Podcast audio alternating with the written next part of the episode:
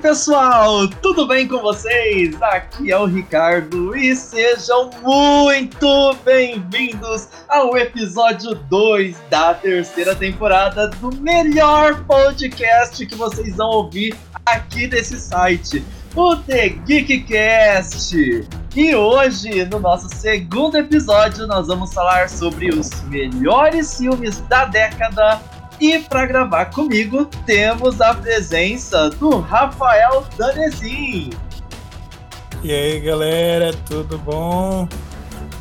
e também. mais um ano, hein? E também da queridinha de vocês, a Fer. E aí, galera, como vocês estão? Tudo bem? Então, pessoal, hoje vamos falar aqui dos melhores filmes da década e a década, para quem não sabe, é de 2011 a 2020, tá? Por mais que o ano passado tem uma galera feita de 2010 a 2019, mas todo esse povo da internet que fez a lista assim tá errado, tá bom? Só nós que estamos certos. Então, se vocês quiserem agregar mais conhecimento de qualidade na vida de vocês, sigam a gente, não as modinhas online por aí. Brincadeira, não nos cancelem, estamos só homenageando os nossos ídolos da internet que nos inspiram a trabalhar cada dia melhor para entregar um conteúdo de qualidade para vocês. Olha aí como que a pessoa tira da reta, né? Bom, vamos começar aqui hoje as menções honrosas. Vamos deixar para o final e vamos começar aqui com a nossa listinha querida, que começa com o filme A Chegada. A Chegada, ele é um filme que trata sobre linguagem e linguística, por incrível que pareça. Ele relata sobre uma nave espacial que chega, por isso o nome é A Chegada, com uma forma de vida estranha, e o filme é muito bacana, porque ele trata sobre o aprendizado da comunicação entre raças distintas que vivem no mesmo universo. E é um filme que tem bastante suspense, e mesmo não tendo muita ação, ele consegue empolgar do início ao fim. Eu gostei da história, a forma como ela é desenvolvida, como que ela se desenrola, a trama se desenvolve de uma forma bastante Perdi a palavra. Tranquila, sem correrias, e no fim das contas a gente consegue entender, ou não, se a gente for muito insensível, a importância né, da comunicação e todos os acontecimentos ali da série. Alguém quer comentar mais alguma coisa sobre o filme? É, eu não assisti o filme, mas pela sua descrição ele parece ser um filme bem complexo, né? Não sei se complexo seria a palavra, mas parece um filme bem interessante. É, como diriam alguns, é um filme meio cabeça. Ah, então é um filme que tá tá tem o seu o seu poder de estar nessa lista hoje, né? Então, é, olha, não cheguei a assistir. É, pelo que eu falar, ele é um filme assim com um andamento bem vamos dizer assim, bem cadenciado, né? Aliás, isso é meio que uma assinatura do diretor do filme, né? Que é o. O pessoal fala Denis Villeneuve, né? Não sei se, se é assim que fala ou se fala na pronúncia francesa, né? Denis Villeneuve, né? Que... Ai, que sei lá. Mas assim, ele, ele meio que depois desse filme ele virou meio que um queridinho de Hollywood. Ele fez o Blade Runner, né? 2049 e agora ele tá, né? Ele tá. Tava previsto para estrear a adaptação dele do Duna, né? Só que ficou pro ano que vem, ou não sei se foi se é 2021 ou 2022. Mas é um dos filmes mais aguardados assim do cenário internacional e é, se você não assistiu nada dele, pode, acho que a chegada é, um, é uma boa porta de entrada assim. Verdade, eu tinha até esquecido justamente que foi o filme que lançou ele, né? Ele já tinha feito outros trabalhos, mas a chegada foi o que o transformou num queridinho. Só faltou a Marvel contratar ele depois. Ele chegou chegando, então, né? Sim. é, foi a, a chegada, né? Tadá. O próximo da nossa lista, ele não é apenas um filme, né? Mas assim, tá aqui porque realmente merece. John Wick, você escolhe qual deles? E é um filme que todo mundo fala muito, os amantes de cães adoram. Eu tenho Prime Video aqui, nunca assisti, meio que por falta de tempo e de coragem, mas já que tem o Breathtaking é bom. Então vocês comentem aí, convençam-me de por que John Wick merece estar nessa lista. Bom, John Wick é uma até então uma trilogia, né, estrelada pelo Kenny Reeves. E nada mais é do que um filme não é isso, né? Mas todo mundo resume ele como um filme do cara que se vinga pela morte do cachorro, né? O primeiro filme é um filme bem bem com bastante ação, ele é bem movimentado, as cenas de luta são muito bem coreografadas. O John Wick 2 e 3 meio que são a, continu a dar continu a continuidade para a história de como ele era conhecido como Baba Yaga, né? Como um bicho papão e como ele trabalhava como assassino de, de aluguel. Então, a, no meu ver, John Wick é um dos melhores filmes assim de ação que existe. O 1, 2 e o 3, assim, não tem nem comparação. E a atuação do Ken Reeves é sensacional, né? Se a gente for pensar num ator maravilhoso, assim, em questão de atuação, história pessoal, é o Ken Reeves e ele entrega, assim, um papel muito bom. John Wick. Então, e fora também que, você queira ou não, né? O John Wick foi um, um filme que, assim, ele meio que revolucionou, mudou o cinema de ação, né? Você pode ver que a maioria dos filmes que surgiram depois dele meio que pegaram, né? Surfaram na onda dele. Ele, né? Tem aquele Netflix lá que é o Polar, né? Que é. Lembra bastante a pegada do John Wick.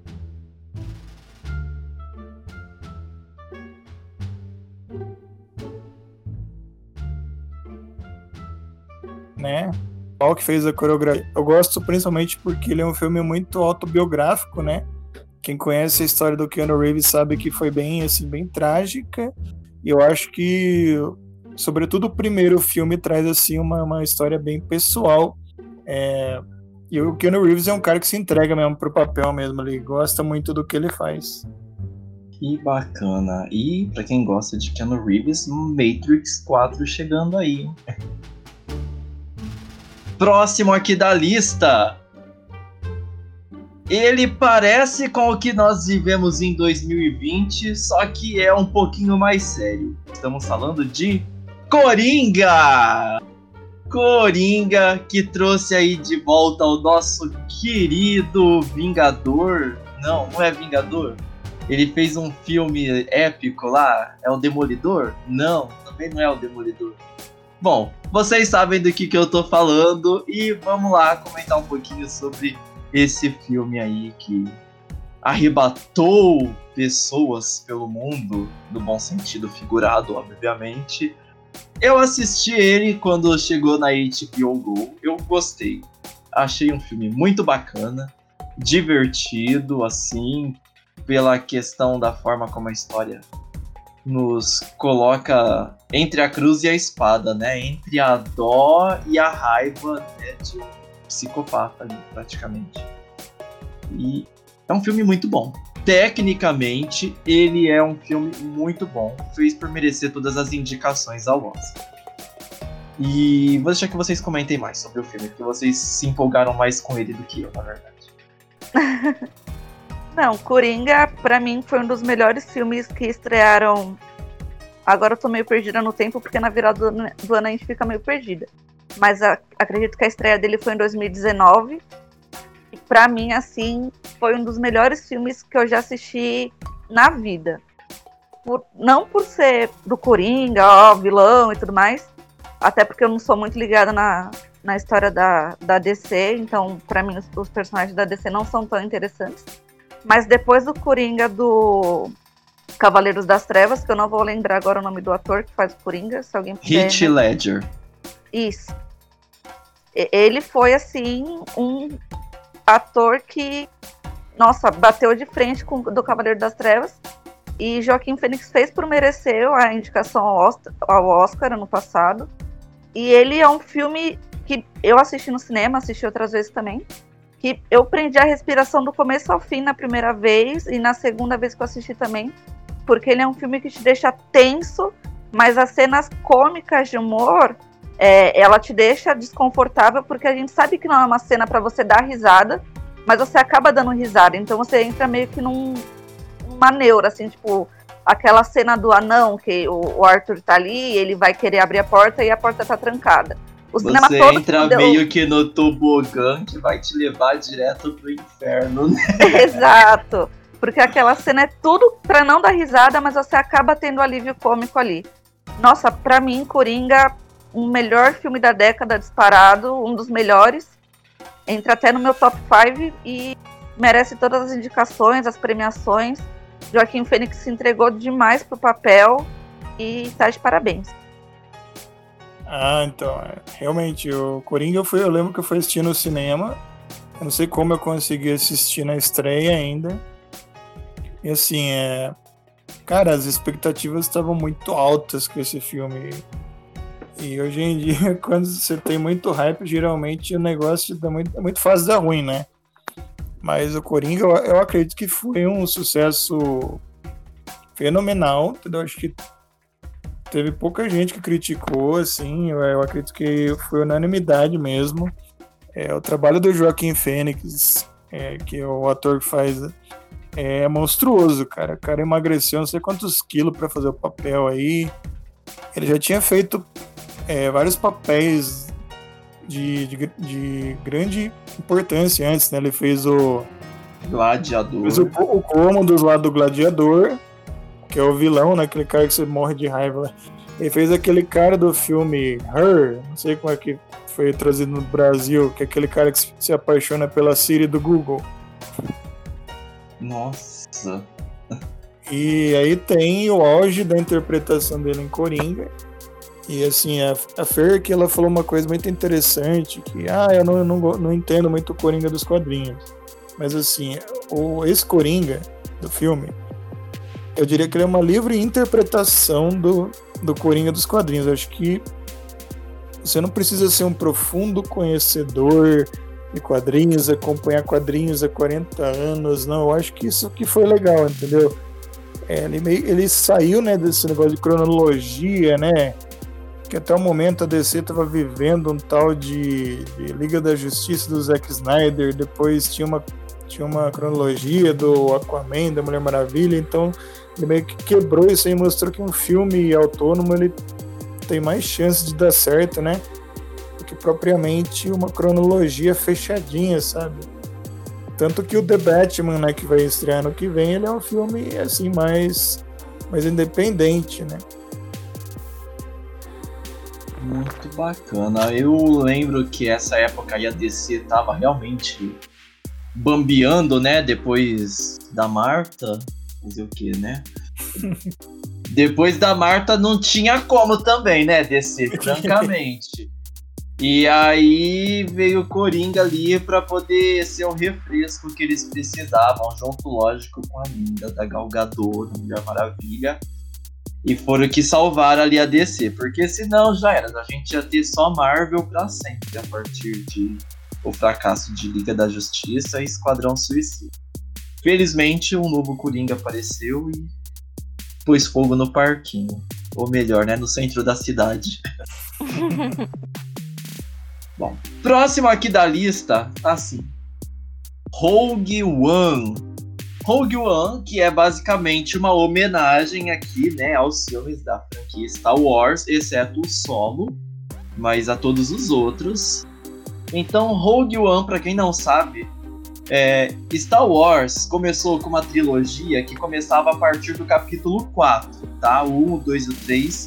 Eles acharam que não ia dar muito bom, que o povo não ia gostar muito, então pularam, começaram direto do 4, que era onde o bicho pegava. E Rogue One é o que conta a história entre o 3 e o 4. Porque o 1, o 2 e o 3 foram. E o 4 foi lançado em 77 e o 1 foi lançado em 2000.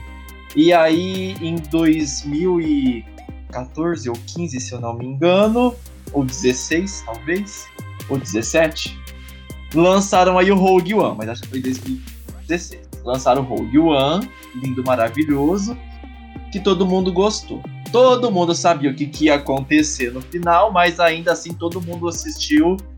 Não sei por que cargas d'água achando que ia mudar, mas tudo bem.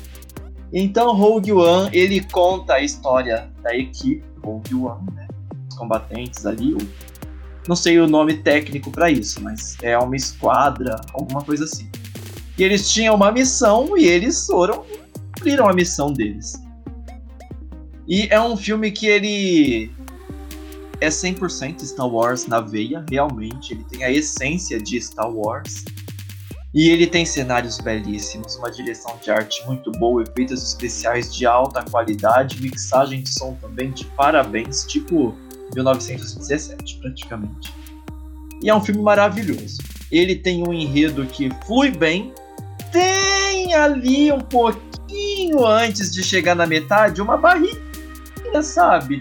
Mas a gente tá de quarentena há quase um ano. Quem que não tem uma barriguinha hoje em dia, né? Então Rogue One já trazia uma barriguinha pra gente antes.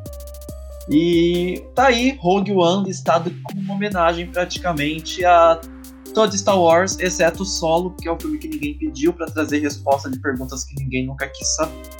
E também compensa mais do que a Ascensão Skywalker, mas isso daí é para outro podcast.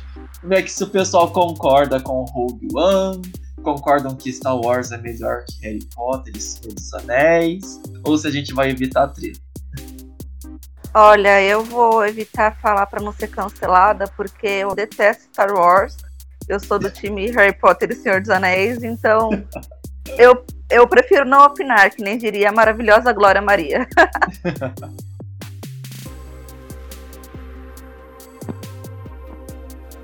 Ah, então, Cara, então, é, o Rogue One foi acho que o único spin-off assim que ganhou notoriedade. Eu diria até que ele consegue ser superior em muitos aspectos assim à trilogia sequel, né? A nova trilogia, né? Episódios é, 7, 8, 9, né? Que, que encerrou anos atrás.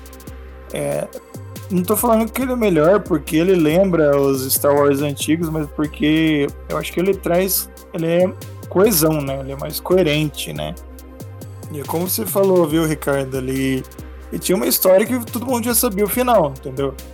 Tipo, todo mundo já sabia que. Olha o spoiler, olha o spoiler! Mas assim, tipo, cara, me surpreendeu muito o que, que eles conseguiram fazer com aquele enredo fechadinho que eles tinham. Eu acho que os personagens que eles criaram, né, para essa história foi muito legal. Tanto é que o, um deles, né, o Cassian Andor, né, que é um dos personagens, um dos rebeldes, ele vai ganhar uma série, né, pelo Disney Plus, né, que vai estrear nos próximos anos. E é legal porque o, o filme ele mostra justamente assim o lado mais assim mais sujo, né, da Aliança Rebelde, né, que no, no, no, nos, nos filmes antigos você via como os heróis, né, daí o Rogue One mostrou que, assim, eles também são obrigados a fazer coisa suja, né, tipo, jogar sujo, tipo, jogar fogo contra fogo, porque estão lutando Sim. contra o Império, né, cara. Exato. E, assim, o filme todo eu acho que ele é icônico, tantos personagens, entendeu? Quanto o vilão, assim, e as participações do Darth Vader, claro. Nossa. Aquela cena final que com certeza não esperava. Não esperava que tenho certeza que todo mundo se lembra até hoje, velho. É muito bom, muito bom. É, o... será que é o 2021? A luz no fim do túnel, né? Pois é. E Rogue One foi bacana mesmo, porque comparado com a última trilogia aí, né, que nem você falou, não é que é melhor, porque lembra. Porque, gente, se tem uma coisa que lembra os Star Wars antigo é o episódio 7. A Ascensão. É... Não é Ascensão Skywalker. Nem o Retorno dos Jedi. O Despertar da Força. O Despertar da Força. Gente, Aquilo ali é uma nova esperança mastigado e cuspido, né? Porque não tem, não tem. É 100% uma nova esperança. Então, Rogue One conseguiu surpreender e tá aí a homenagem para ele na lista dos melhores da década.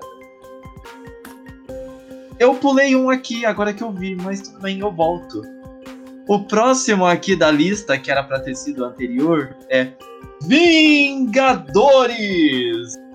E vocês escolhem se vocês preferem Ultimato ou Guerra Infinita. Eu vou de Guerra Infinita, que é sem dúvidas o melhor filme do universo da Marvel até hoje, porque Vingadores Guerra Infinita, ele tem uma estrutura de cinema de alto nível, com muitas camadas, ao contrário dos filmes de herói que a gente está acostumado, que ele é uma dicotomia pura com o vilão malvado e os mocinhos heróis, e que a gente já tem para quem torcer desde o início, não que em algum momento a gente vá ficar com dó e torcer pro Thanos, imagina, não é isso. Mas o Thanos é um vilão com camadas. É outro filme que foi trabalhar um pouquinho isso ali, outro vilão com algumas camadas que a Marvel trouxe pra gente. Já partindo aqui para as homenagens, porque Vingadores, na verdade, está aqui na lista uma homenagem a todo o universo cinematográfico da Marvel. Podemos citar aqui o Soldado Invernal, do Capitão América, que é um outro vilão que tem várias camadas. E eu não me lembro o nome, vocês vão, vão comentar aí daqui a pouco. O vilão do Pantera Negra. Porque os outros vilões da Marvel são todos genéricos. Até o Abutre do Homem-Aranha, de volta ao lar ali, ele é um vilão um pouco melhor desenvolvido, mas também continua genérico. Então, Vingadores está aqui representando o legado Marvel da primeira fase aí, né, que nós acompanhamos, que encerrou-se com Homem-Aranha longe de casa, mas que na verdade assim, os grandes conflitos, os grandes confrontos ficaram nos filmes dos Vingadores. E na minha opinião, Guerra Infinita é melhor que Ultimato. Próximo! Olha que você vai ser cancelado na internet, hein? Mas você tem razão, assim, em questão de estrutura cinematográfica, Guerra Infinita deu de mil a zero no, no Ultimato. Só que você não tem como falar de Ultimato sem falar do desfecho que ele deu, né? Porque sem contar o Homem-Aranha. Mas o desfecho que ele deu na fase 3 do, do MCU, né? Do Universo Compartilhado da Marvel. Exatamente se você. Eu assisti o, o, o Ultimato na, na estreia. E não tem como falar dele sem você ver aquele cinema vibrando, tipo, a cena dos Vingadores voltando por conta dos portais, o Homem de Ferro, tipo, com aquela cena que ele fala, eu sou Homem de Ferro, o Capitão América segurando o, o martelo de Thor, eu não vou me atrever a falar o nome para não me embanana toda, mas entre Guerra Infinita e Ultimato, eu fico em Ultimato pela experiência que ele proporcionou pro, pro telespectador e pro entretenimento que ele conseguiu prender envolver tantas pessoas numa sala de cinema. Assim, a, a energia que eu nunca vi isso nada comparado em questão de como eu falei já anteriormente, ele foi assim um, um fechar de um ciclo, né, maravilhoso assim, se você pensar aí em 20 anos que teve, desde o primeiro Homem de Ferro até o Vingadores Ultimato, foi uma experiência que sem igual, assim, né? Pessoas cresceram assistindo os filmes, né? Fãs se tornaram, crianças que viraram adultos, então, como você falou que é uma homenagem para o universo inteiro, é, acho que todo o universo tem, tem que ser representado nessa homenagem de melhores porque ele proporcionou para a gente, telespectador, um, uma experiência cínica, né? Eu acredito que os filmes do universo dos Vingadores foram o maior acerto, assim, da, da Marvel. E eu tô muito, muito, com a expectativa muito grande para a fase 4, porque vai ter uma, meio que um crossover, né, entre as séries do Disney Plus com os filmes que vai sair, né? Então eu tô bem animada. Assim. Então espero que não me decepcione, até porque eu não me decepcionei no momento até então com os da Marvel. E é isso, Vingadores tem um lugar quentinho no meu coração e, e não consigo optar, opinar. Então, é, é como o pessoal falou aí, entendeu? Tipo, o Vingadores Guerra Infinita, ele é um filme que já começa já no, na, na ação, né? Joga você no meio da ação e é isso o filme inteiro, entendeu? Tipo, ele vai, tipo, deixa você na pilhado, né, na expectativa o filme todo, esperando o que vai acontecer. Então, eu acho que para mim, eu concordo com o Ricardo que ele é um filme mais bem estruturado, acho que mais bem equilibrado, né? Ele equilibra bem ação, humor, entendeu? Sem cair muito demais em excesso, sabe? Como alguns outros filmes fazem. Eu gosto muito do primeiro, Vingadores, gosto muito do primeiro. Gosto do Soldado Invernal também, que eu considero um dos melhores. Gosto bastante de alguns outros filmes. E eu concordo com a Fernanda que é, o Vingadores Ultimato, apesar dele ter um comecinho assim, bem parado, paradão assim.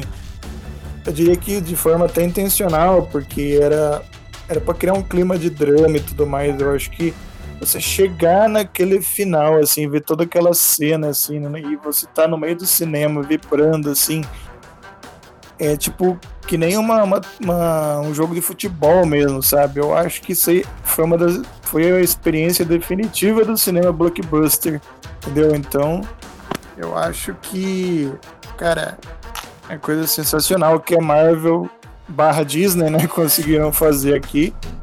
E eu espero muito que isso se repita, cara, no cinema, né? Eu acho que vai demorar um pouquinho, mas eu realmente espero porque, cara, é uma experiência muito boa. Muito bacana. E tá aí então nossa homenagem para toda a Marvel e quem gosta pode acompanhar toda a história do universo de heróis da Marvel, incluindo os X-Men lá no Disney Plus.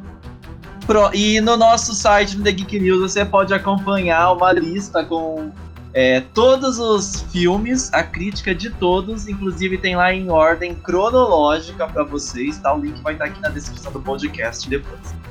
Voltando aqui, temos um filme que foi sugerido, Ex Machina. Eu não assisti, alguém de vocês assistiu? Sim, eu assisti. Pode comentar. E assim, cara, eu acho que o Ex Machina ele é talvez um dos filmes assim mais mais obscuros, né, dessa lista aqui. É o diretor dele, o Alex Garland, né? Ele fez outras produções, né? Ele fez o Aniquilação, né, que é um filme que estreou direto na Netflix. E, assim, assim como o diretor do, do A Chegada, ele, ele, assim, ele tem uma predileção para esses filmes assim mais cabeça, sabe? E o, o Ex Machina, né, ele, eu acho que ele tem muita cara assim de um cinema, de um filme mais autoral, sabe? Eu acho que, acho que o diretor mais famoso que tem, acho que é o Oscar Isaac, que tá no filme. Ele tá irreconhecível, mas ele tá nesse filme. É, e o ator lá que eu não lembro o nome que fez o General Hux, né, da nova trilogia do Star Wars. E, cara, assim, resumidamente, esse filme parece um grande episódio de Black Mirror. De verdade. Assim, eu não vou contar muito da trama para não dar spoiler, claro, né? Mas. Cara, é um filme sensacional, assim, sobre inteligência artificial, sobre a questão onde começa a máquina, onde termina a humanidade, sabe?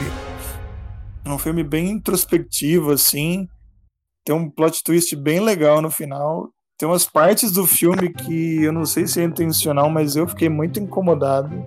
Assim, ele não tem assim nenhuma cena de terror, nem, nem gore, nem nada, mas tem uma cena lá que deixa me deixaram incomodado, sabe? Eu acho que de propósito mesmo. Uhum. E assim, eu acho que é um filme que com certeza vai mexer com, as, com todo mundo que assistir, cara, na, na moral. É um filme que merece mais atenção aí da galera. Fear. Eu não tenho muita propriedade para falar sobre esse filme, eu não. Mas tenho certeza que o Rafa domina o assunto. É, e realmente, assim, pela explicação dele, é, deu até vontade de tentar assistir algum uma hora, assim, porque como ele falou sobre inteligência artificial, essas coisas todas assim, já me chamou um pouquinho mais a atenção aqui. hum. Próximo filme aqui da nossa lista dos melhores da década. Vocês viram que vocês estavam achando o? Que nossa lista de filmes dos melhores da década ia ser aqui só o mainstream? O leitinho com pera? Não, não, não, não, não. Pra assistir o que todo mundo assiste, a gente podia estar tá sentado numa roda de bar e contando aqui bobeira. A gente tá aqui escolhendo os melhores aqui, ó, do filme B, do blockbuster, coisas inesperadas. E temos aqui o próximo, que chama Baby Driver. Porque, no fim das contas, as crianças também têm que dirigir, não é mesmo? Então, quem quer comentar? Porque esse é mais um filme que eu nunca assisti. Então, é. Cara, eu coloquei, eu sugeri pro Ricardo aqui o nome Baby Driver, porque o título, tradução brasileira desse filme, é Em Ritmo de Fuga que pra eu achei uma tradição horrível, cara. Né? Tipo... É tipo a música do Silvio Santos, em ritmo de festa. É, não, tipo... eu não consigo ler o título desse filme sem lembrar dessa música. Nossa. Então. É tipo assim... a fuga das galinhas, é todos os bebezinhos fugindo desse filme, né? Mas, cara, assim, é... eu acho que vale muito a pena para quem gosta de música e filmes de ação. Eu acho que é, esse filme eu acho que é uma mescla espetacular de assim de ação com música e o cara que fez a edição desse filme, cara, tem que aplaudir ele de pé, porque o cara tem uma cena lá que ele sincroniza assim os disparos e as balas com a batida da música, velho. Tipo, você fica de boca aberta que o cara faz, cara. E assim é uma trama bem legal, assim. O protagonista se chama Tá, onde paramos? Que é um filme de ação. Que vale a pena. Ah, tá. É um filme de ação que vale muito a pena. E é, um, é mais um, né, dos filmes aqui dessa lista que com certeza ele é subestimado, merecia mais atenção do pessoal aí. E não tem bebês, então? Só é Baby porque é o nome do motorista? Que sem graça. Sim, o nome dele tem um sentido ele chamar assim. E tem um sentido ele ouvir música o, filme todo também. Tem um sentido bem legal. Nossa, achei que ia ser tipo Poderoso Chefinho, mas tudo bem. Não, cara, sinto muito decepcioná-la. Então tá aí, Baby Driver. E agora tem um aqui que ele é conhecido em parte do nosso Brasil como Aveste-se. Tô falando aqui do nosso premiadíssimo Corra, com C no começo, tá bom, pessoal? Corra, ele disputou categoria de terror, categoria de comédia, porque é isso que ele é. É meio que uma mescla. E eu quero que vocês que assistiram comentem, porque é mais um que tá aqui pronto para assistir, só falta coragem e tempo, porque eu gosto de comédia, mas não gosto de terror, então eu fico em cima do muro. Mas o Corre, ele não é um filme de terror, assim, se você for parar pra pensar. Ele é um filme tenso, né? Ele é bem tenso, mas ele, ele consegue levar assim bem tranquilo se você tiver um estômago bem. Assim. Não tem nenhum gore nem nada. Só que ele a, a, história dele, né, que não é muito muito legal para se assistir. Então, se você é um pouco mais sensível, você acaba se, se sensibilizando. Ele é um, é um filme sobre racismo, né? Sim. É, a história basicamente é uma família, né, acaba meio que sequestrando pessoas negras, tiram, é, fazem um hipnose e acabam meio que transferindo a memória de entes ali, ou de pessoas que compram essas pessoas, né, que são sequestradas, para que elas possam trabalhar, ou que né, a avó da personagem principal, é, ela tá no corpo de uma pessoa negra, mas ela, é, a mente dela é da avó dela, né? Então, é, basicamente é um filme bem supremacista, assim, Mas ele é um filme bom, ele é um filme bom, merece, acho que ele tem até Oscar, né, se eu não me engano. Mas ele é um filme pra, pra se pensar assim, e ele não é meio que levinho, não. Você precisa ter um pouco de estômago por conta da história, não por conta de nada De assim. cenas, né? Gráfico, né? Mas ele é um filme bom, eu, eu recomendo. Se você não assistiu ainda, assiste. Rafa. Então, é, eu não cheguei a assistir. Preciso assistir também. Eu confesso que eu tenho meu pé atrás com terror também. Mas eu sei que esse foi o filme que revelou, né? O Jordan Peele, né? Diretor que até então ele tinha trabalhado só com comédia. Eu acho que ele pegou bastante essa veia humorística dele para atacar assim uma questão assim mais tipo um humor ácido, sabe? Porque o filme ele, ele cutuca mesmo na ferida. Eu sei que é um diretor que ele, ele explodiu também na mídia. Depois ele dirigiu o Nós, né? Que é outro filme que a Fer assistiu. É, e ele também ele, ele tá comand... é um dos caras por trás né, daquela série da HBO, né? O Lovecraft Country, né? Que eu cheguei a ver.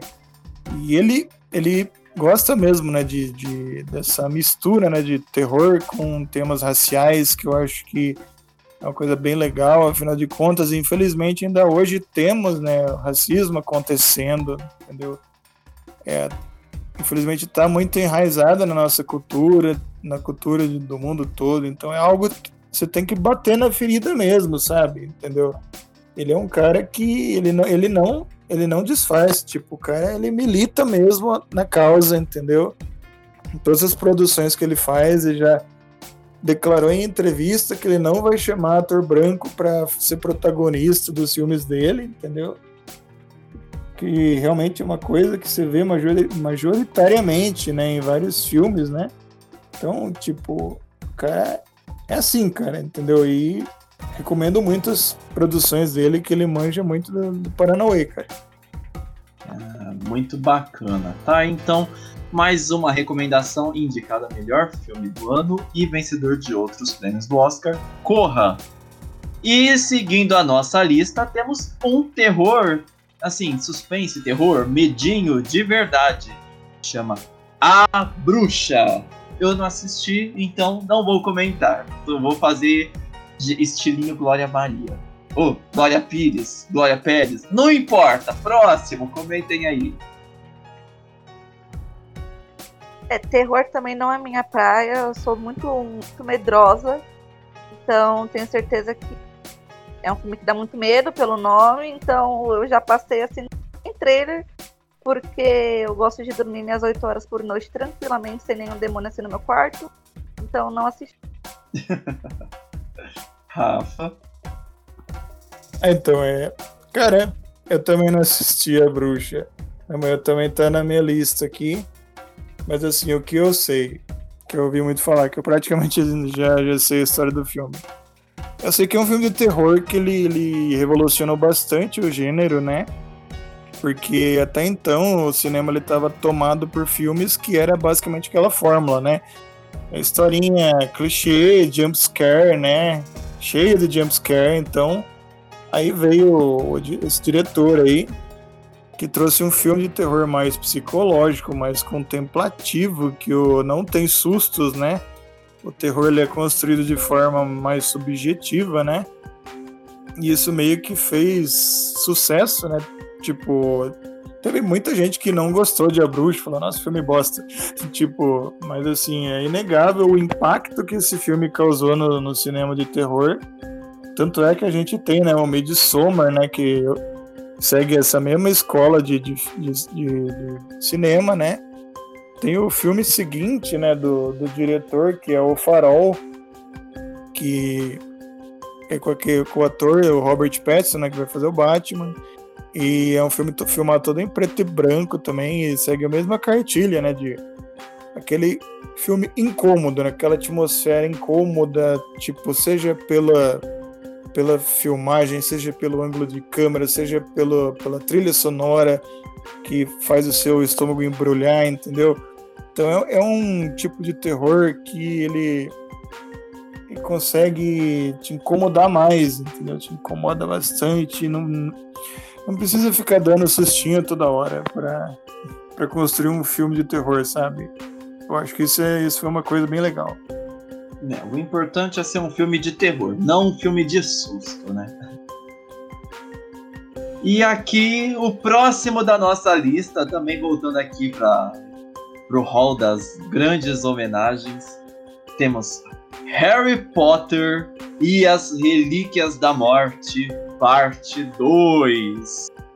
É o filme que encerra a história do nosso bruxo, que nós crescemos e vimos aquele garotinho simpático, bonitinho, se tornar um rapagão que tinha tristeza e peso no olhar. Para uma criança que sobreviveu à morte da família, que era muito alegre e muito feliz nos primeiros filmes, chegou carregando o peso da sua história ao final da saga.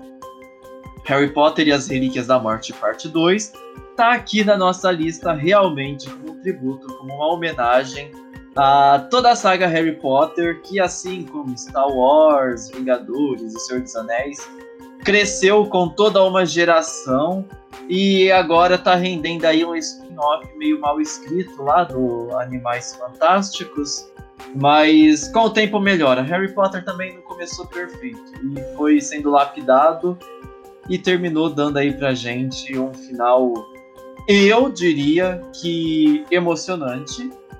Não só de ai, triste, feliz, alegre, mas emocionante porque realmente empolgou nos cinemas. Nós vimos ali no parte 1 bastante questão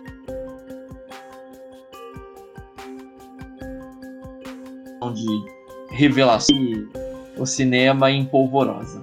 Então, Harry Potter e as Relíquias da Morte, parte 2, está aqui representando toda a saga Harry Potter. E se você não assistiu, recomendo que tente assistir todos.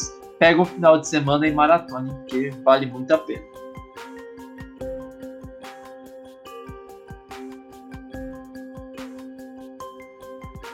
Harry Potter é, é um filme, como você disse, merece toda uma homenagem Vingadores, porque a gente cresceu assim. Teve o seu encerramento depois, né? No Relíquias da Morte Parte 2. E como você disse, é um crescimento enorme. Se você for contar com os livros também, é, é um bem rico cinegrafo, cinemagro, no cinema. Vocês entenderam o que eu quis dizer. e os efeitos especiais, né, o crescimento três da do Harry, da Hermione e do Rony é, é impressionante. A amizade que eles que eles têm assim só se desenvolve com o tempo. E tenho muito o que falar, Harry Potter está no meu coração também. É, sou muito fã da saga, independente de qualquer coisa, crescer assistindo e lendo os livros. Relíquias da Morte Parte 2 foi um encerramento assim fantástico de todos os, os livros, de todos os filmes. Spin-off do Animais Fantásticos aí tá meio que precisa de muito ainda para para chegar aos pés do Harry Potter, mas acho que devagarinho, daqui a uns 10, 15, 50 anos ele chega lá. A única coisa que eu não achei tão bacana do Relíquias da Morte Parte 2 é que eu achei que ele foi um pouquinho corrido.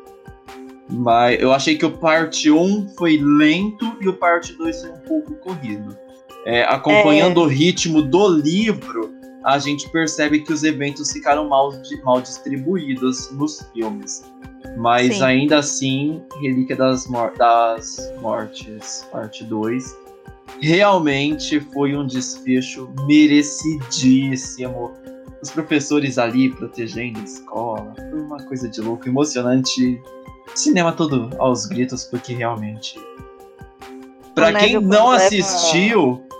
A espada a, de Gryffindor. É, pra quem não assistiu, digamos que assim. Relíquias da Morte, parte 2, foi como a chegada do Thor, um pouquinho menor, no Guerra Infinita. Foi quase, mas foi desse nível aí. Então, é, eu falo para vocês que eu não sou assim um Potterhead, sabe? Exatamente.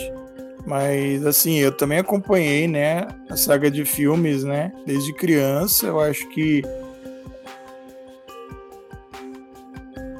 é, apesar de ter algumas incongruências ali nas adaptações, eu acho que a saga Harry Potter ela conseguiu fazer uma coisa bem legal, que meio que foi uma coisa que o cinema ainda não tava, não tava tendência, né?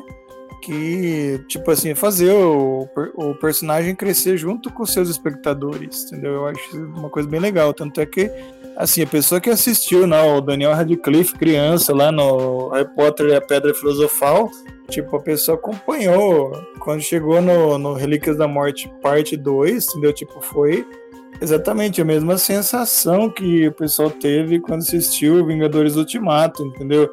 Tipo, foi um encerramento de um ciclo e tal, entendeu? E assim, eu, eu considero um filme bem legal. É, apesar de, de não ter lido os livros, assim, de ter muita coisa ter sido cortada, né, da, da história, claro, não tem outro jeito, né, mas assim, Claro que a saga tem muito mérito, acho que o que eles fizeram definiu muito, né, o cinema depois dele.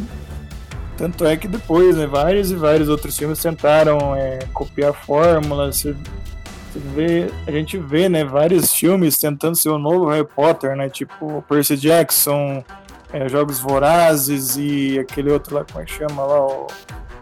Teve um outro filme também. Divergente. É, o Divergente, eu não tava lembrando aquele. Que era aquele do labirinto, né? Ah, eu a minha... Maze Runner. também não. A Maze Runner. É, a Maze Runner, isso aí. Divergente tem, né? era meio que entre Harry Potter e Crepúsculo ali, as, as gangues, digamos assim. Era uma loucura. Então, é, mas eles, eles são tudo filhote, né? São tudo filhote desse gênero de filme aí. Mas nenhum deles, né? Nenhum deles conseguiu, acho que, replicar o sucesso que teve, né? Percy Jackson foi até cancelado, tá aí para virar uma série, ninguém sabe se vai, se não vai. É, vamos ver, né? Então tá aí nossa homenagem ao Harry Potter. E agora esse aqui, ó, vai pegar lá na nostalgia de vocês, ó. Esse daqui vai agradar gregos e troianos, dos mais novos aos tiozão do pavê. Então falando aqui, ó, Star Trek Into Darkness, o filme aqui de Star Trek, porque se teve Star Wars, tinha que ter Star Trek, né? Para as pessoas não confundirem depois a saudação vulcana com a força, então a gente colocou os dois porque a pessoa pode falar qualquer um mesmo sem saber que vai estar tá tudo bem, vai falar que estava aqui na nossa lista, não vai passar vergonha. A gente colocou os dois para vocês poderem citar mesmo. E Star Trek eu não assisti, eu assisti ali o Next Generation, eu achei muito bacana os efeitos visuais, podiam ter sido um pouquinho melhores, talvez, mas não sei se na época já tinha toda essa capacidade. Mas o Into Darkness eu não assisti, mas eu gosto de Star Trek. Não tanto quanto Star Wars, mas eu também gosto. Então tá aqui a homenagem também para vocês, fãs. E se o pessoal quiser comentar, então, é, eu só queria dizer aqui que eu considero, entendeu? Vou falar agora, muita gente vai, vai ficar pistola comigo, mas eu vou vão falar... te cancelar, vão te cancelar. Porque assim, eu considero o reboot, não vou chamar, eu vou chamar reboot, né? Porque considero o reboot de Star Trek é muito mais legal, muito mais coeso do que o reboot, os novos filmes de Star Wars. Sim. Eu considero. É, e assim, eles foram capitaneados, né? foram criados pelo J.J. Abrams, né? Acho que foi por isso mesmo que chamaram o J.J. Abrams para fazer o, a nova Wars. trilogia. Mas eu acho que ele acertou muito mais a mão no, nos, nos filmes do Star Trek do que no Star Wars. Assim, eu acho que no terceiro filme da, dessa nova saga de Star Trek, eu acho que dá uma caída, né? Porque muda de diretor, mas O primeiro e o segundo, eles, assim, eles são uma homenagem belíssima ao universo do Star Trek. É, dá para você sentir que o diretor ele é muito fã do universo, ele usa muito bem as regras desse universo, subverte as regras. Então, tipo, ele não é simplesmente um soft remake, como você poderia chamar, o Despertar da Força, mas não é assim um soft remake, mas ele é uma história nova que mexe com viagem no tempo. Então eu acho que ele trouxe uma coisa nova aí. O Abrams, se a gente for pensar direitinho, né? Ele é gente como a gente. Ele é nerd mesmo. Ele cresceu nesse meio geek aí, com quadrinhos, com Star Trek, Star Wars, heróis.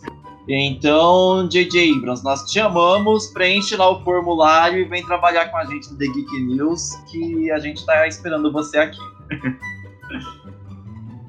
então tá aí mais uma homenagem. E agora vamos aqui para esse filme. É um filme de peso. E vocês vão entender por que, que eu tô dizendo que ele é um filme de peso quando eu anunciar para vocês. Estão preparados? Estamos aqui para ver a história do. Se a gente assistir esse filme de trás para frente, ele é um grande jacaré jogando um raio de consertar a cidade enquanto faz moonwalk. Tô falando dele mesmo, gente. Godzilla. Godzilla, que assim como Star Wars, como Star Trek, teve aí um reboot. E tivemos aí, tão ansiosos já para ir pro terceiro filme aqui da, do reboot de Godzilla. É, a história é que vocês já conhecem, né? É um monstro que sobe, emerge do mar, destruindo as cidades por causa da ameaça humana.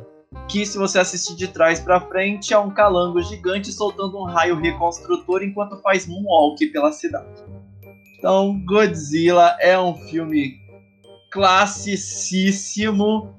Ele é muito popular há décadas e ele é famoso por ter lá os seus bonecos animatrons, né, os animatrons.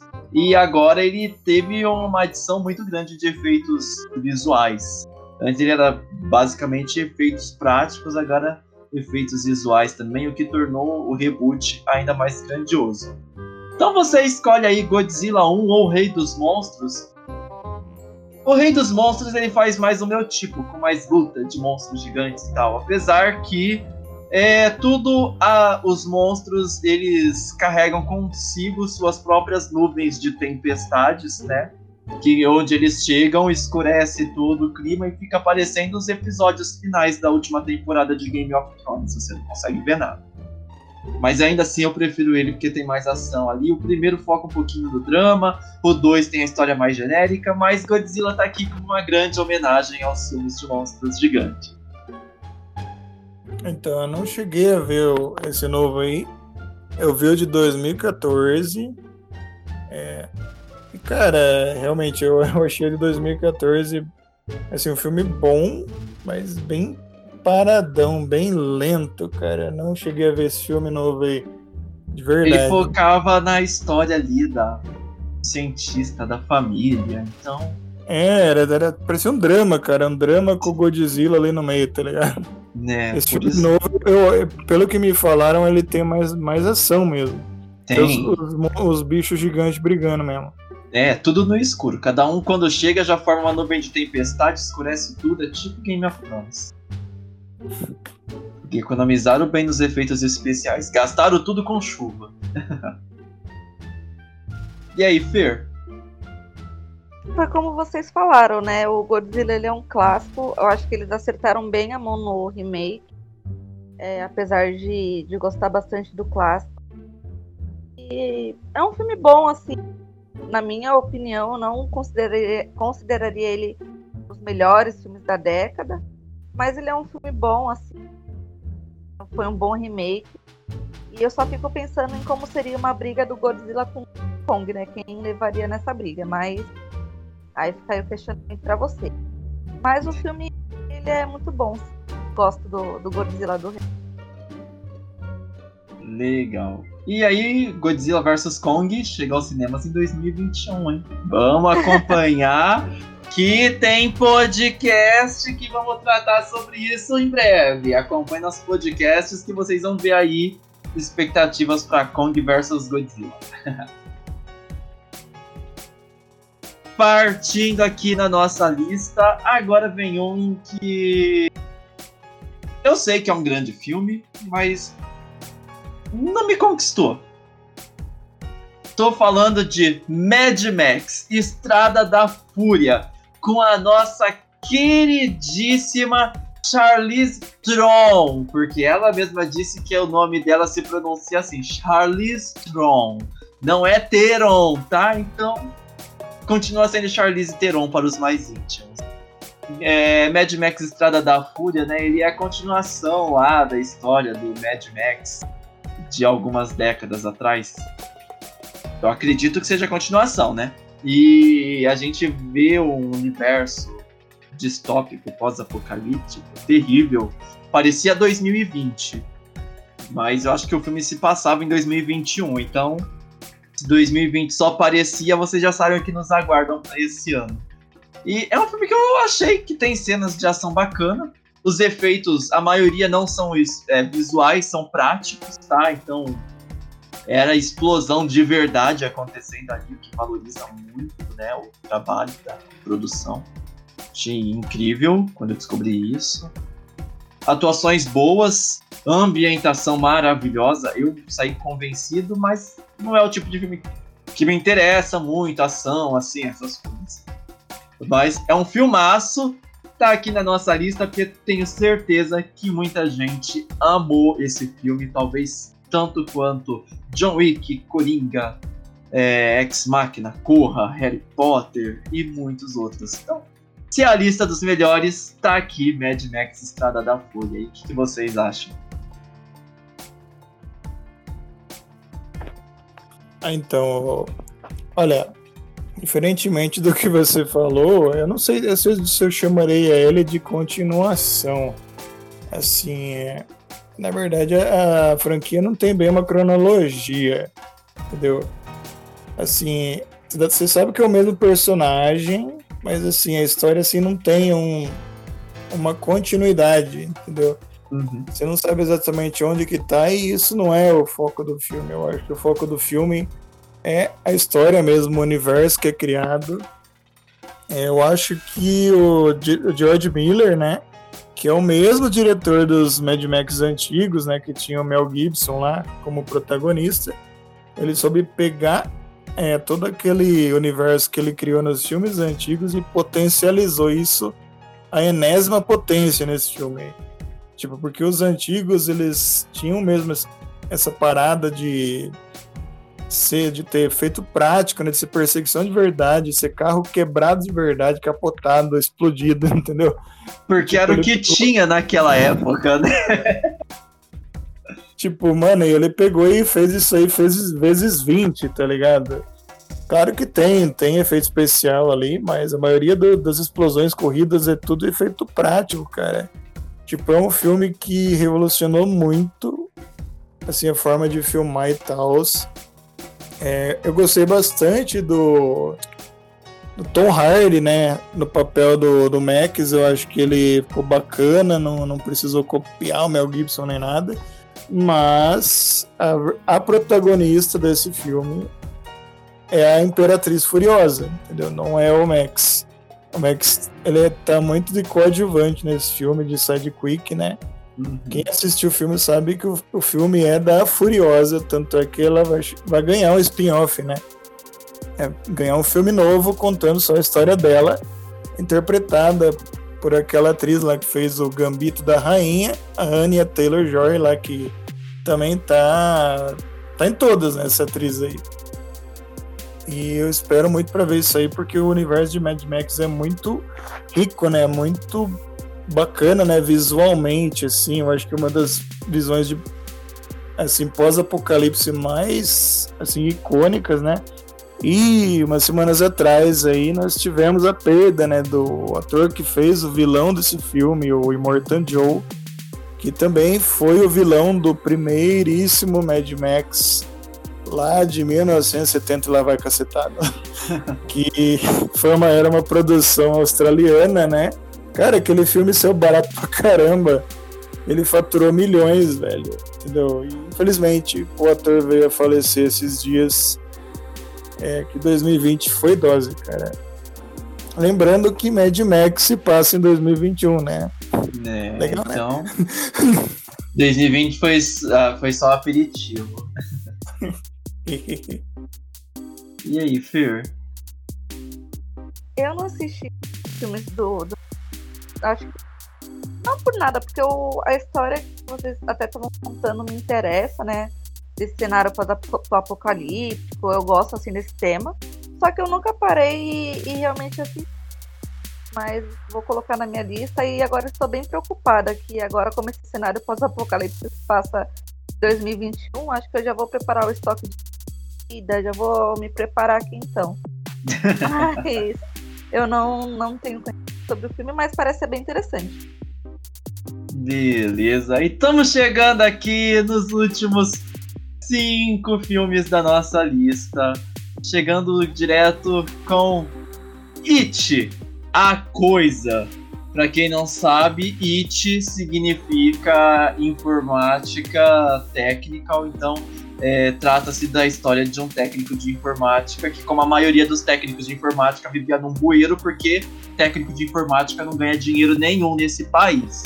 Digo isso por experiência própria, tanto que estou aqui gravando o podcast para vocês, em vez de estar no meu iate lá nas Bahamas. Então, It, a coisa é, foi um reboot, remake, um remaster, sei lá, né?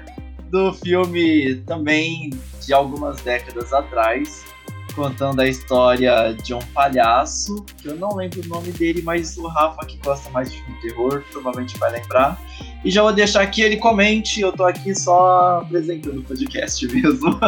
que eu não sou cinéfilo, gente. Eu não sou, não sou mesmo. Eu sou cinéfilo do mainstream apenas. E a coisa é muito mainstream, mas eu achei que fosse meio terror, na verdade é um pouco mais suspense, eu acabo não assistindo esse tipo de filme. Eu tenho medinho.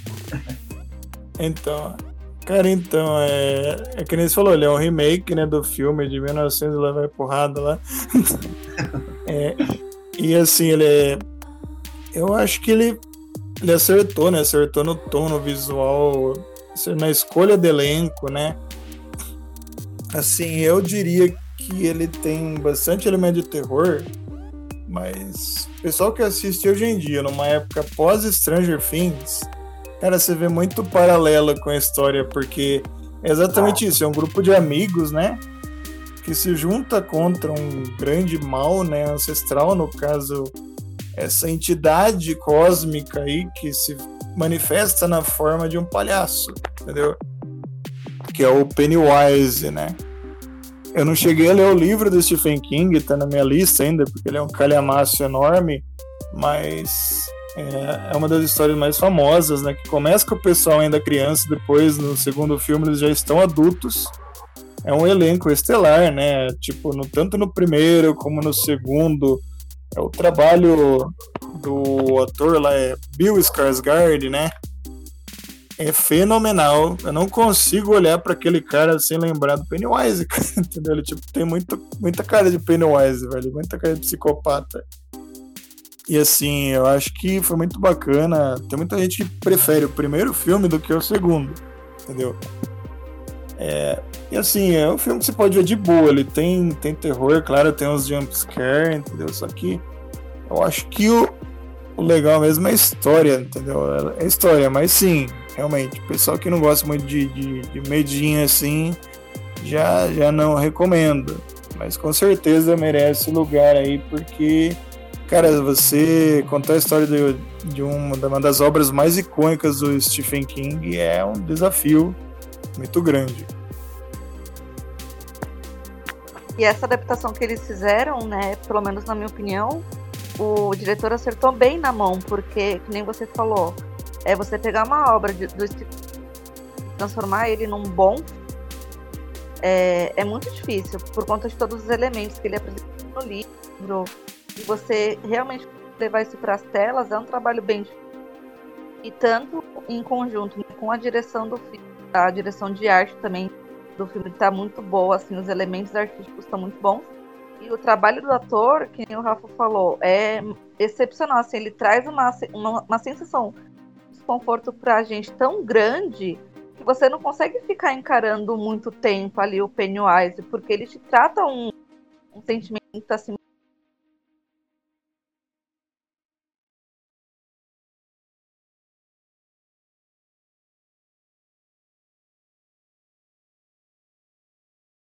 de república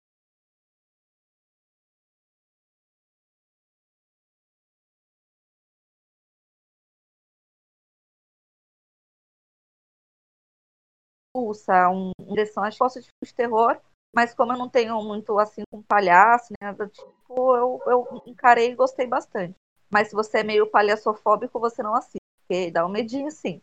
Mas é um filme bom, merece todo o reconhecimento que ele tem. Para quem não quer algo bem terror, mas quer arriscar em algo ali do gênero, e a coisa é um, um filme muito bom. E aí, mais um grande sucesso da década 2011 a 2020 foi It, a Coisa. A década também, é, como vimos, a década foi marcada por filmes assim de bastante remakes, né, que ocorreram. Mas também tivemos ali um grande número, grande número assim, uma quantidade de bons filmes biográficos então, biografias, documentários e outras coisas assim conquistaram o espaço do público nos cinemas. E em homenagem a esses filmes, a esse estilo de filme, nós temos aqui na nossa lista Bohemia Rhapsody. Bohemia Rhapsody é um outro filme que eu não assisti, tem ali também Nasce uma Estrela, tem alguns outros que eu quero que vocês comentem aí, Bohemia Rhapsody, se tem algum outro filme que vocês lembram que aí é desse gênero ou parecido. Ah, eu acho que depois que surgiu ele, né, teve aquele outro filme do, do Elton John, né? Rocketman, esse Rocketman, chama? Rocketman, isso. Que muita gente fala que é melhor. É, é melhor até que o Bohemian. E teve vários, né? Teve, teve uma biografia do Modley Crew também que saiu na Netflix, que eu não cheguei a ver, mas é uma coisa que meio que, que virou tendência também. Vai, vão ter mais biografias aí.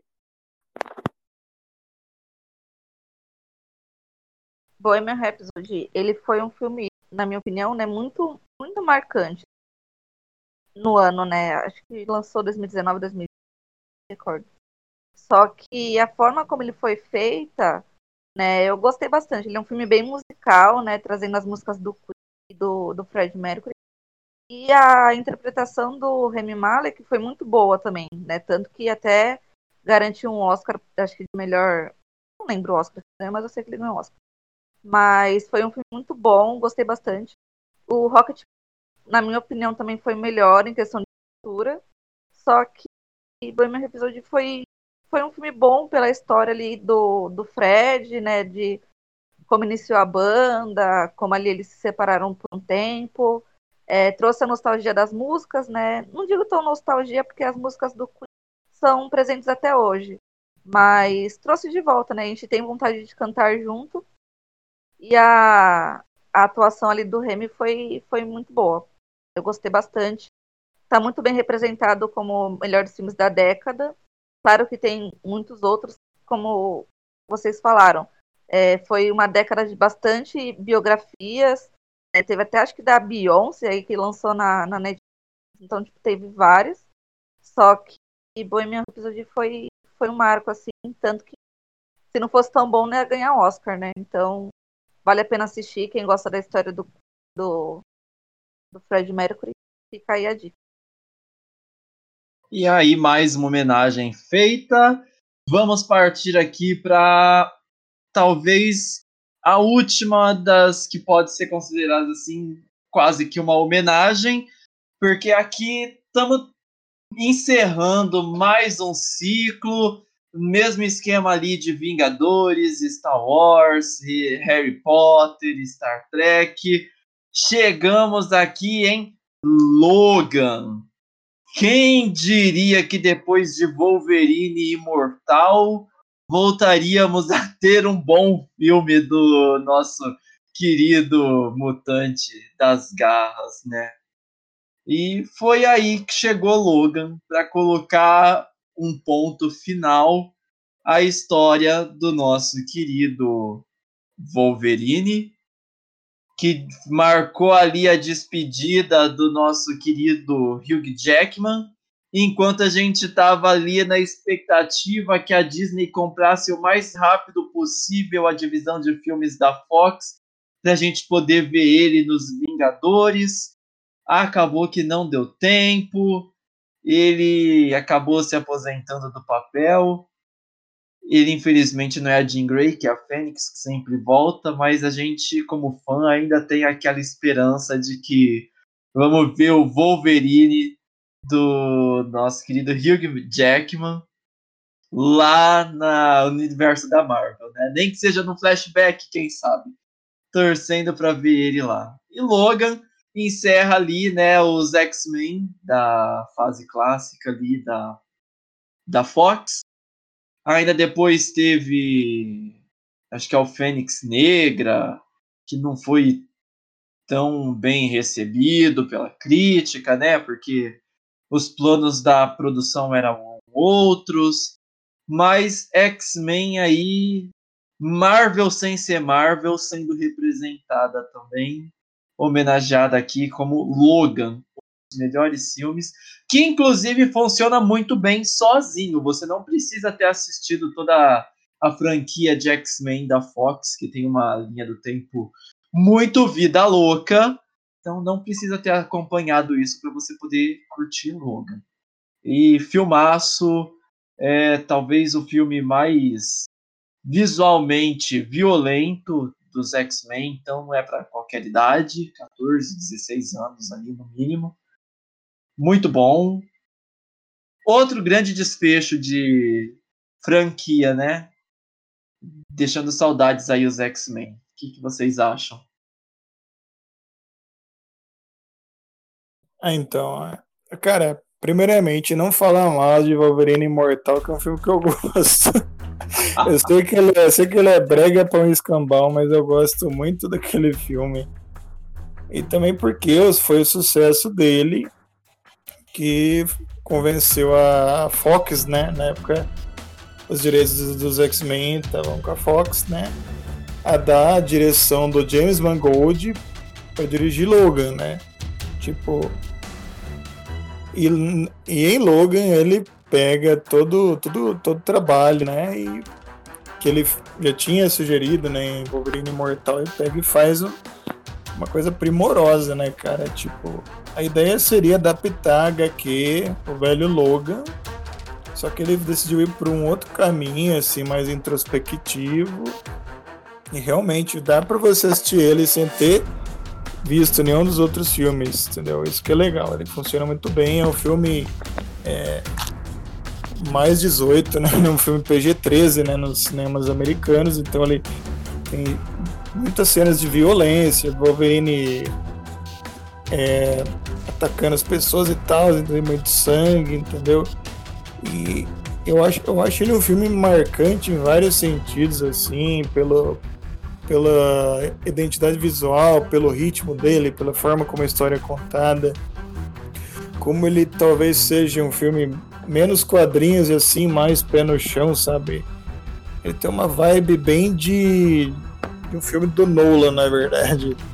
Bem Dark, bem Dark Knight, assim. Eu acho ele uma excelente despedida do personagem e do ator, né, do Hugh Jackman, né, que ele declarou em entrevista que ele ia parar de interpretar, mas ele nunca vai parar, né, de, de reconhecer o seu prestígio. Então, se você algum dia encontrar o Jackman na rua, entendeu?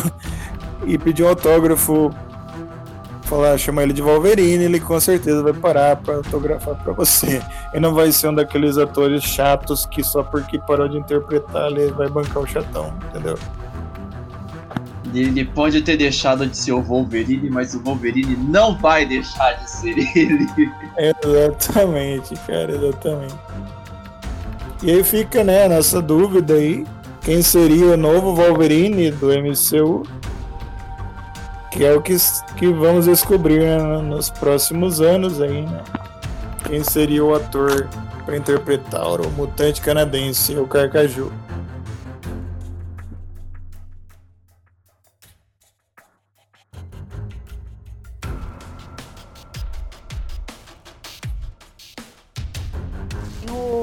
Rafa falou, né? Foi um filme.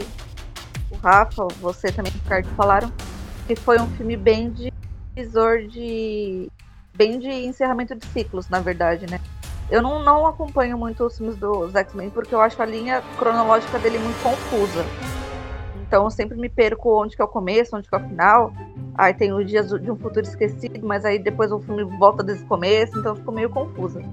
Mas assisti Logan e como vocês falaram, foi um filme que você não precisa ver os outros filmes para entender.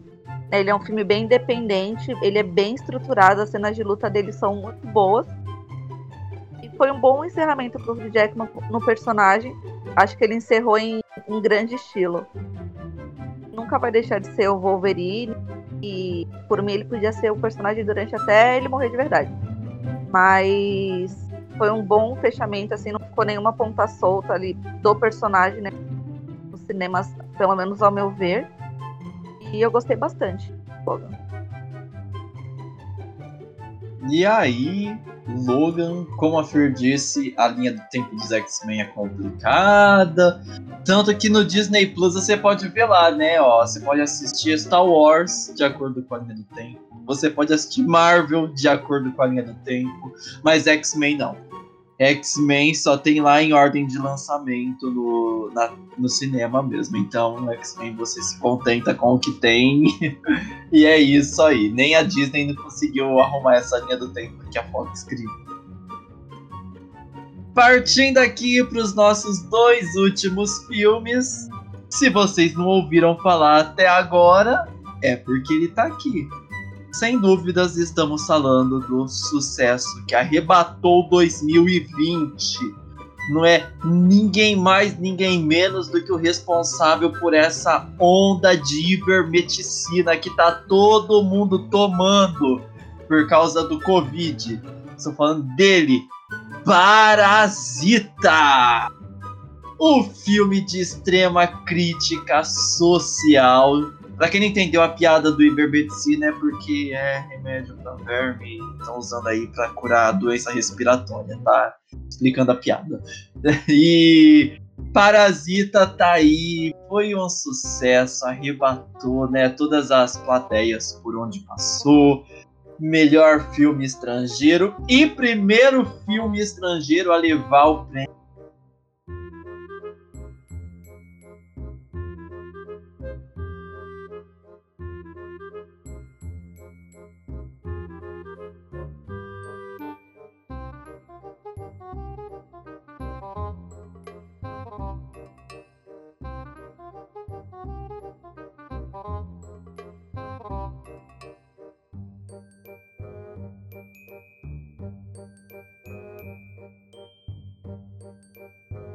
melhor filme. Não a mínima, ninguém deu moral para ele.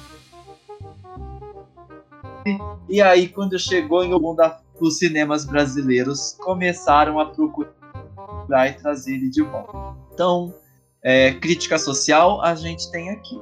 Eu não acho que seja um filme ruim. Acho que é um filme muito bom. E como eu disse no podcast sobre os melhores de 2020, Parasita estava na menção honrosa. E que acontece? O Oscar nem sempre dá o prêmio de melhor filme pro melhor conjunto da obra, que seria o melhor filme, né? Melhor roteiro, diretor, ator, atriz, figurino, blá, blá, blá, blá, blá. Mas ele dá o prêmio de melhor filme para aquele que melhor condiz com o momento social que estamos vivendo. E Parasita veio muito bem a calhar. Eu nem estranharia se de repente em 2021 tivéssemos Borat 2 ganhando como melhor filme. Eu acho pouco provável por hábitos da academia, mas ele cairia muito bem. Mas tá aí Parasita, o filme dos filmes, o filme que revolucionou a história do Oscar e muito provavelmente depois de Invasão Zumbi e que já tinha revolucionado o cinema coreano, chegou Parasita e mostrou que o cinema coreano ainda tem, ainda tinha muito para mostrar para o mundo. Será que acabou? Porque Invasão Zumbi 2 não foi muito bom. Vamos esperar para ver se qual vai ser a próxima pérola que o cinema coreano tem para apresentar pra gente. E aí, pessoal? Parasita, você falou, foi um esperava que, que fosse tá picotando um... um pouquinho. Você pode repetir de novo? Posso. Melhorou? Melhorou. É, que nem você falou, Parasita foi um filme que ninguém esperava nada. E aqui no Brasil, né, ninguém se falava. E quando ele começou lá fora, nossa, todo mundo quis saber do filme. Ele é um filme muito bom, tem uma crítica social muito, muito forte. E merece sim todas as premiações que levou. Tá entre os melhores filmes da década, porque é um filme bem marcante, assim, né? Por, por vários motivos, né? Pela produção dele ser, ser coreana, por não ser aquele americano estereotipado que leva tudo, sabe? Então ele chegou, veio para ficar e foi um filme assim muito muito bem escrito, muito bem dirigido e é um filme de assim, uma crítica social muito forte e recomendo bastante assim, quem não assistiu assista, mas precisa ter um pouquinho de estômago também para assistir, não é um filme muito muito fácil de assistir não. Exatamente. Parasita. Pra galera dos games que acompanha nossos podcasts, Parasita é meio que o Among Us do cinema. Foi lançado, ficou esquecido e de repente estoura e todo mundo corre pra ver. E aí, Rafa? Então, realmente, eu concordo com o pessoal aí. Parasita eu acho que é um filme muito, muito bacana. Ele, ele realmente, se, se não fosse pelo Oscar, o pessoal não assistiria.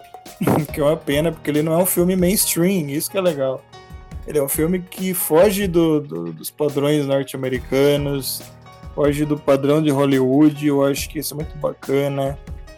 Você falou aí de Invasão Zumbi, que é um baita de um filme, um dos melhores filmes de terror, de barra zumbi, né, que tem. Tem aquela série da Netflix Kingdom, né? Que também é de zumbis, lá, que é muito bem feita. Tem então... aquela brasileira de zumbis também. não, não, aquela. Reality Z. então, gente, tem, tem muitas produções coreanas aí que valem muito a pena e é uma coisa tá, tá crescendo, né? Tá crescendo bastante aí. Esse ano teve, né? Teve o Península, isso que foi continuação da Invasão Zumbi. É, eu não isso. Cheguei, eu não cheguei a ver, não cheguei a ver. E, se, e falando de crítica social, aí me lembrou. É, eu sei que não, não é o momento para falar de menção honrosa, mas eu vou falar aqui, né, de, de Bacurau, né, que é um filme nacional, acho que de 2019, que eu acho que foi a produção nacional que mais teve destaque, né, no Brasil e no mundo. Também, assim como Bacurau, também é um filme que não é para todo mundo, ele tem uma temática bem pesada, é, mas eu também acho que ele, ele, ele traz temas bastante pertinentes e eu deixaria ele aqui, né, como representante do cinema nacional, também que também é uma coisa que está crescendo bastante, né? Eu recomendo bastante que tem muitos filmes bons surgindo aqui no Brasil.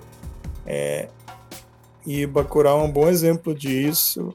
Então, o pessoal que não assistiu ainda, recomendo. Eu sei que ele tem um andamento, assim, é, bem lento, assim, mais cadenciado que o normal, o que é proposital, mas é, pedir para vocês saírem um pouco dessa síndrome de vira-lata e que, que obra brasileira não presta aí assistir, gente, valorizar o mercado nacional, que tem muita coisa boa saindo no mercado aí. E é bom mesmo que surjam esses filmes, né, que fujam do padrão Globo de produção, que é comédia barra é, história de, de amor aí, que, gente, o cinema tem que evoluir, né, tem que sair um pouquinho disso aí. Então, gente, fica aqui a minha recomendação. Então tá aí. Crítica social parasita. Mas não ficou, não é o último filme da nossa lista. Nós temos um último filme aqui que lembramos agora quando estávamos finalizando o roteiro desse podcast. E aí, fogos e o meu cachorro latindo, mas vamos lá. É Interestelar.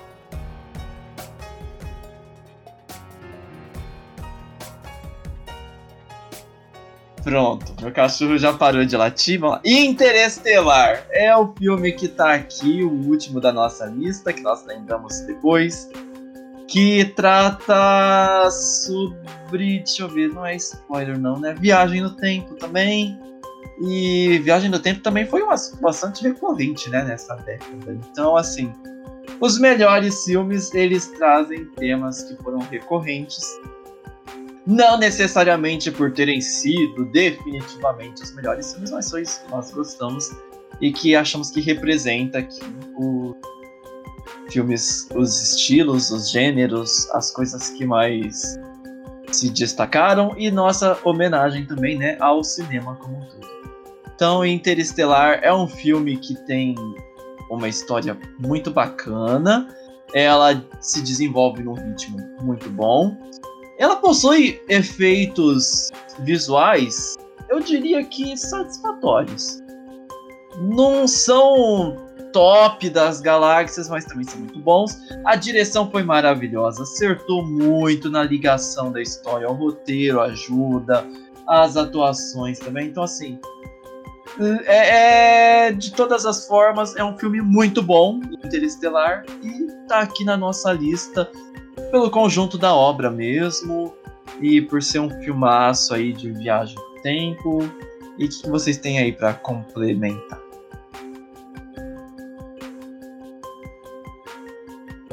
Eu gosto bastante de Interestelar. É, eu não sou muito fã de filmes que se passam no espaço, né, esse tipo de coisa. Mas Interestelar foi um filme que me prendeu bastante pelo conjunto da obra, que nem você falou. Né? O roteiro dele foi muito bem explorado, a, a direção artística dele estava muito boa, a ligação que os personagens têm, né? A Murphy e o, o pai dela, que eu não vou lembrar o nome agora, que é o personagem principal, né? No caso, tem é muito grande, né? Aqueles lapsos de tempo que do nada a gente está em um ano e depois de sete minutos na Terra passaram 32 anos. São, tipo, muito bons. E o plot twist também no final é, é bem legal também, né? Porque muita gente não entendeu na época que foi lançado o filme, não, não conseguiu entender muito bem, né, o que acabou acontecendo ali, né, naquela cena das prateleiras, que é uma cena muito famosa na estante de livros, né? Só que é um filme que merece sim uma atençãozinha especial.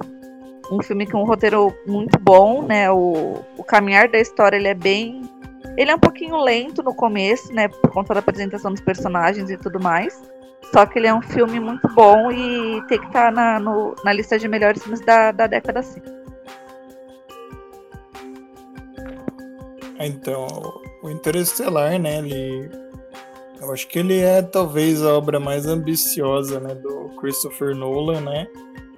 Que é o diretor que começou bem tímido ali, ele foi ganhando força, né? Ele Fez uns filmes muito bons, inclusive quem não conhece as obras dele, eu sugiro que assistam todas.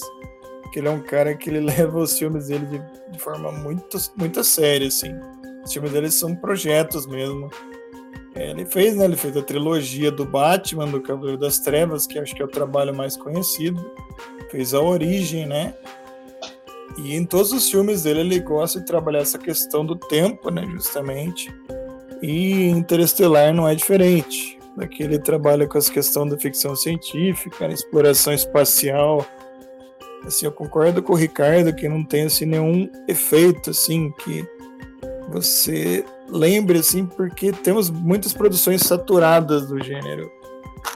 Mas aqui eu acho que o, o foco do do desse filme ele é mais a parte da ciência. Eu lembro que na época que saiu, o pessoal, os cientistas, assim, eles elogiaram muito, porque o modo como conceitos como buraco negro, né, buraco de minhoca, né, é, que nunca foram vistos, né, não foram muito bem representados no filme. Então, para quem curte essa parada assim mais de astrofísica, assim, o pessoal vai pirar com esse filme. Eu acho que ele foi muito bem sucedido em retratar assim elementos cósmicos que as pessoas nunca chegaram a ver de uma forma bem legal, sabe? Fora que tem uma história que te prende mesmo, os, os personagens são é, carismáticos, assim, você se envolve, né, com, com a evolução da história, é, trabalho de atuação muito legal, entendeu? E o Christopher Nolan, ele não para, ele vai fazendo filme, ele fez o Dunkirk depois. Ano passado, mesmo em meio à pandemia, saiu o novo filme dele, o Tenet, né? Que uhum. também aborda essa questão de viagem no tempo aí, de uma forma diferente. É, eu gostei bastante do, do filme também, eu não acho o melhor do diretor, mas para você que não conhece aí o trabalho dele, eu repito, vale muito a pena ver todas as obras dele aí, que ele é muito top, gente. Então tá aí para vocês a nossa lista com os melhores filmes da última década, de 2011 a 2020, uma década de verdade, tá? E vamos aqui para as menções honrosas, né? O pessoal vai citar aí os filmes que eles gostam. Conforme a gente for lembrando, a gente vai citando outros. Por exemplo, eu podia citar aqui é, os filmes do Batman mesmo, na trilogia do Nolan. que mais teve de filme que eu gostei bastante? Eu gostei bastante dos infantis, né? Então, eu adorei Moana, um baita de um filmaço. É... Também gostei do Faroeste, que ninguém gostou, que é o Bom Dinossauro. Eu achei ele bonitinho, não é? Não, é, não era nem pra estar nas menções honrosas. Ele é bonitinho, mas não é um filme bom. É um faroeste de dinossauro, mas tudo bem. Vamos ver o que mais teve aqui que eu posso citar. Os Star Wars, os principais eu citei todos. O pessoal quer citar aí alguma coisa, depois eu vou citando. Teve aqui Sonic, vários outros filmes também que apareceram. A Forma da Água, A Cabana, O Olhar do Paraíso. Muitos e muitos filmes. Vamos citando aí os que a gente mais gostou, pessoal. Ah, então, tem, tem vários, né? Que você falou da forma da água mesmo. É, teve Homem-Aranha no Aranha Verso, que para mim foi uma das melhores animações, né? A melhor animação, né? Que, e o melhor filme do Miranha também. é, gostei bastante dos filmes atuais da, da, do MCU também, mas acho que esse filme aí ele, ele ainda consegue ser o melhor. Tem o Django Livre, né? Que a gente falou aqui, que para mim é o meu preferido do Tarantino. Nós tivemos outro filme dele também, que era Uma Vez em Hollywood, que tem o seu mérito, sim. Mas eu achei chato pra caceta. Teve muita gente que achou obra de arte, entendeu? Mas é a minha opinião também. A gente teve aqui é, o Abutre também, que é um filme muito legal com o Jake, o Jake Gyllenhaal, né? Que é um filme bem legal também pra galera que faz jornalismo. Ele, ele aborda bem essa essa questão do, do, da notícia de tragédia, sabe? O cara que procura uma tragédia para fazer uma, uma notícia, sabe? Fazer um furo de uhum. notícia. Então acho que é bem interessante. Se tem o Birdman, né? O Birdman com Michael Keaton. Se tem. Tem um que é o. É.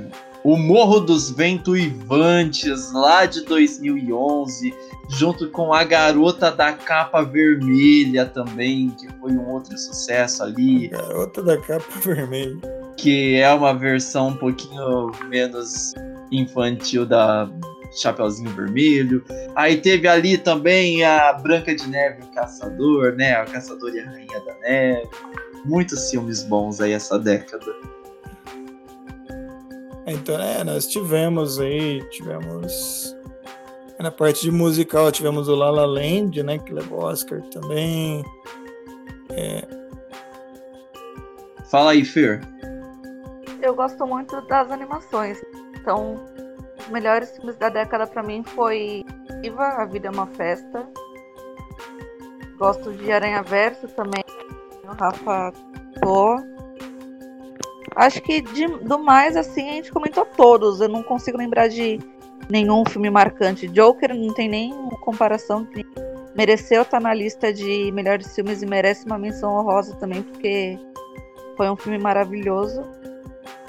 Não consigo lembrar de tantos outros assim que me impactaram. Tivemos o Rio. Foi lançado também nessa década. Rio Megamente. Nossa, verdade. É porque a gente acha que faz tanto tempo, né, que não, não tem noção de que só foram 10 anos, né? Exato. Uh, o Avatar, eu acho que não é, né, dessa década. Não, não, Não. é Piratas do Caribe tivemos também ali o encerramento da série nessa década.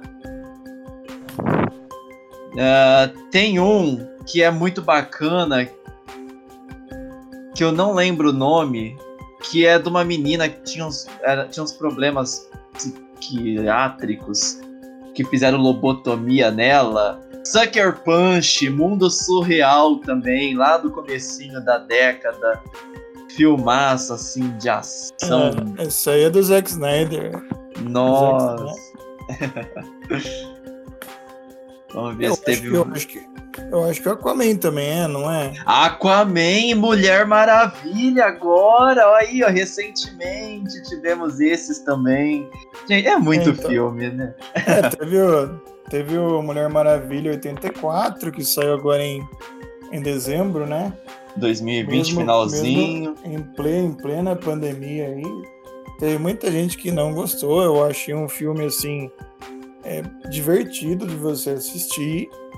Eu vi muita gente metendo pau que não era que não era perfeito e tal. Você deu, cara, pra mim se, se o filme diverte, já para mim já é uma experiência válida, entendeu?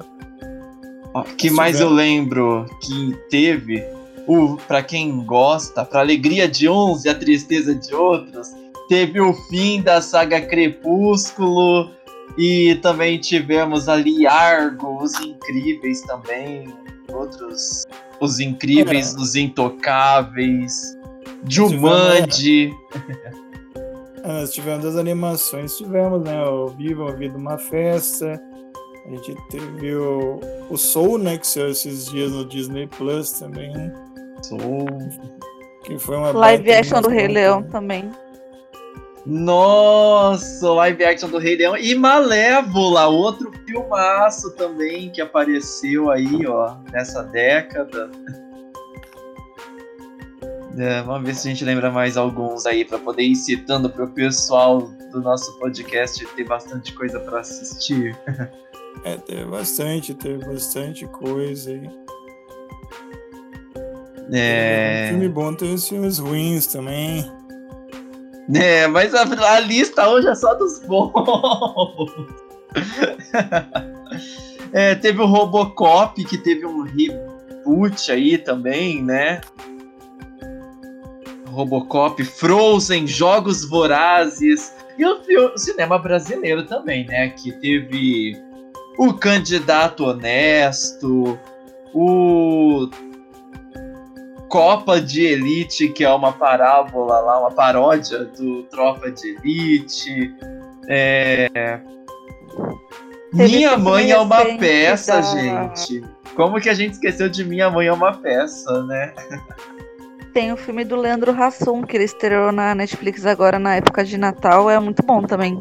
É Tudo Bem no Natal que vem. É um filmaço, um filme muito bom. Nossa, é brasileiro. Pelo nome eu achei que fosse uma tradução de filme em inglês. Nem imaginava que fosse brasileiro.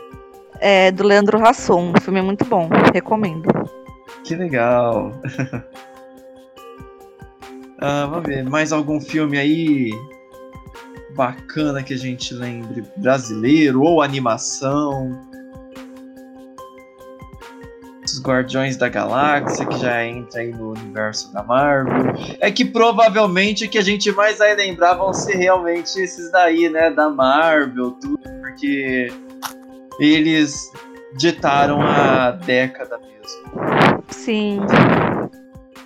Teve a Bela e a Fera. A Bela e a Fera teve dois, inclusive, um da Disney e o outro não Disney. É, teve aquela versão francesa lá que eu acho mais legal. Eu mim também. é mais Ah, legal. ah, aquela lá é com a Bela de verdade, não é com a Hermione, né? Por mais que seja uma gracinha, Emma Watson, ela não saiu muito do papel ali, ela andando de É, Bela eu com as, as mãos, pra ela. a mão consigo olhar fechada, né? ela. O, o punho cerrado, parece que ela tá pronta pra soltar um feitiço na fera, mas é muito bacana. Tivemos Infiltrado na Clã, que foi o filme também polêmico aí, muito divertido. Os Incríveis, Os Intocáveis.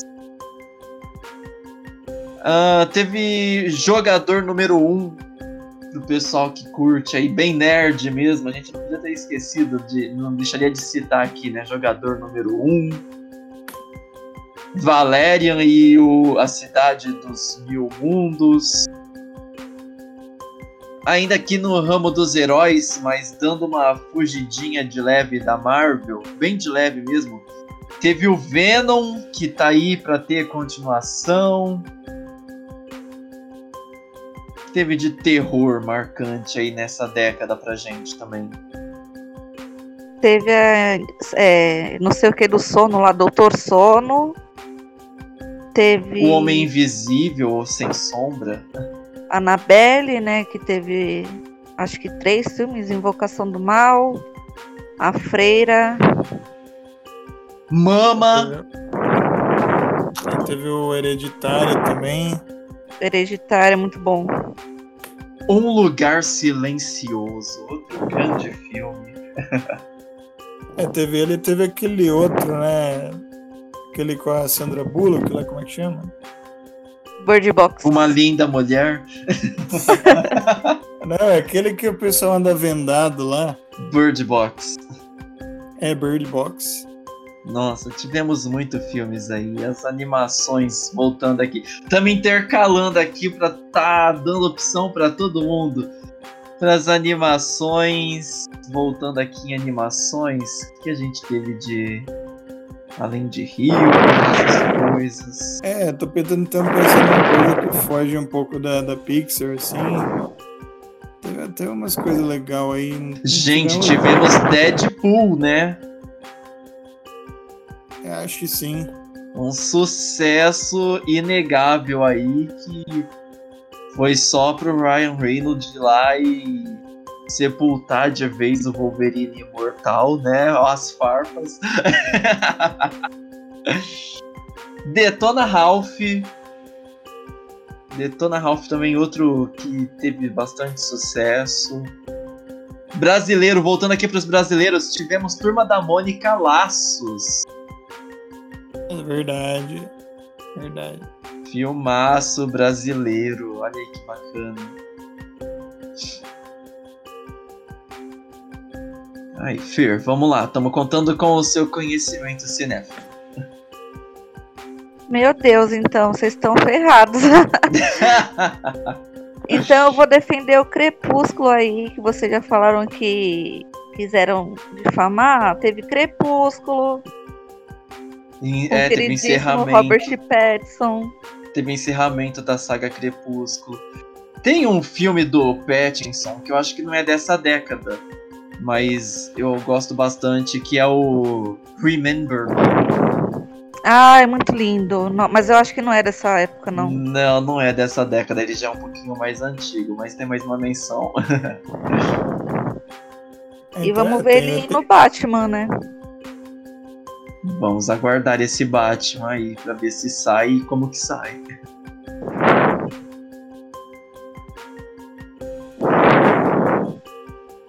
Gente, quem que tá respirando fundo assim? Rafael tá com sono já. Bom, citamos aqui filme para todos os gostos, né? Fer, quer citar mais algum? Não, então, eu tava pensando naquele filme que estreou, acho que foi em 2019 ou 2018, mas não tô. Vou... Na hora que eu lembrar, eu falo. Pra quem gosta, sim, eu lembrei que lá no site a gente tem uma crítica daquele filme fan-made do Voldemort que tem no YouTube, que foi feito por fãs lá para explicar um pouco sobre a história dele. Então, não é assim um, um dos grandes filmes e tal, mas para quem gosta, tem esse aí. Tem um outro da Netflix que também trata sobre discriminação, que é o Bright, com o Will Smith. Eu acho que é isso. Eu não lembro assim de outros grandes filmes que eu tô conforme eu vou tentando lembrar, eu tô andando em círculo. Eu lembro de várias séries agora, mas os filmes eu acho que esses daí que eu tinha para dizer. Teve. É porque é meio drama também. É Como Eu Era Antes de Você. Nossa. Que foi dessa, dessa, dessa época, que é um filme que eu particularmente gosto, que é uma adaptação do livro. É que eu sou meio, meio da parte do drama, né? Então sim, sou meio, meio suspeito. Um grande mas, filme. Bom. Mas não era isso que eu queria falar, mas eu acho que não vou conseguir lembrar. e se lembrar, depois a gente pode fazer lista lá no site, colocar outros filmes também, séries, porque séries tiveram muitas, né? E filmes também, o Aquaman. Nossa, gente, é muito filme. podemos encerrar aqui a nossa lista dos melhores filmes da década com essas menções honrosas? Acho que sim. E aí, Porque Rafa? durar pouco. É. Rafa quer complementar mais algum? Lembrou? Conseguiu lembrar?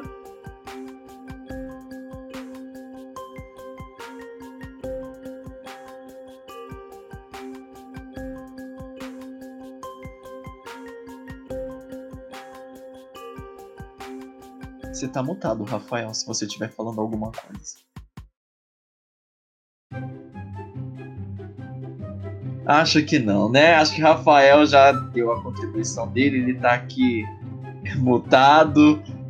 Então, eu acho que podemos encerrar aqui a nossa lista. Agradecemos todos vocês que tiveram paciência de ouvir esse podcast até o fim.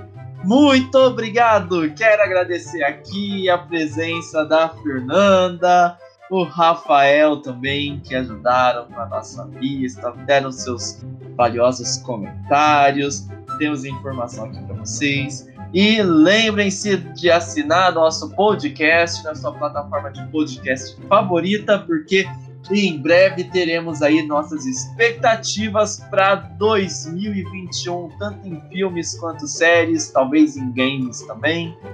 Quero agradecer a todos, muito obrigado. Acompanhe o The Geek News nas redes sociais, no Instagram, Twitter, Facebook, YouTube e não deixe também de acompanhar nosso site thegeek.news. E se você quiser, instale nosso aplicativo. É só procurar por The Geek News na Play Store e você vai receber notificações quando tivermos as notícias mais relevantes para vocês. E você pode acompanhar tudo isso, inclusive nossas críticas, nossos podcasts direto pelo app em seu celular. Então, quero agradecer a presença de todos, agradecer a sua presença. Per, pode se despedir do pessoal. Muito obrigada, Ricardo. É sempre um grande prazer estar aqui com você, com todo mundo escutando o nosso podcast. É, siga a gente nas nossas redes sociais: Facebook, Twitter, Instagram, uh, no site, no, no app, que agora a gente é chique, a gente tem um app. E não deixe de prestigiar a gente, acompanhe as críticas, recomendações. Tem um conteúdo bem legal para todos os tipos de gostos. Um beijo. E também agradecer nosso querido Rafael Danezinho. Rafa? Acho que deu problema lá no, no canal dele. De... O Rafael teve um problema de áudio agora no finalzinho do podcast, mas o importante é que deu para ele poder contribuir bastante. Foi bastante importante, significativa a contribuição dele aqui no nosso podcast hoje. Então, muito obrigado desde já, Rafa. Aguardamos você aí nos próximos podcasts. E você, nosso espectador, muito obrigado. Um beijo e um queijo. E nos vemos no próximo podcast. Eu sou o Ricardo e você está no The Geekcast. Até breve. Tchau, tchau.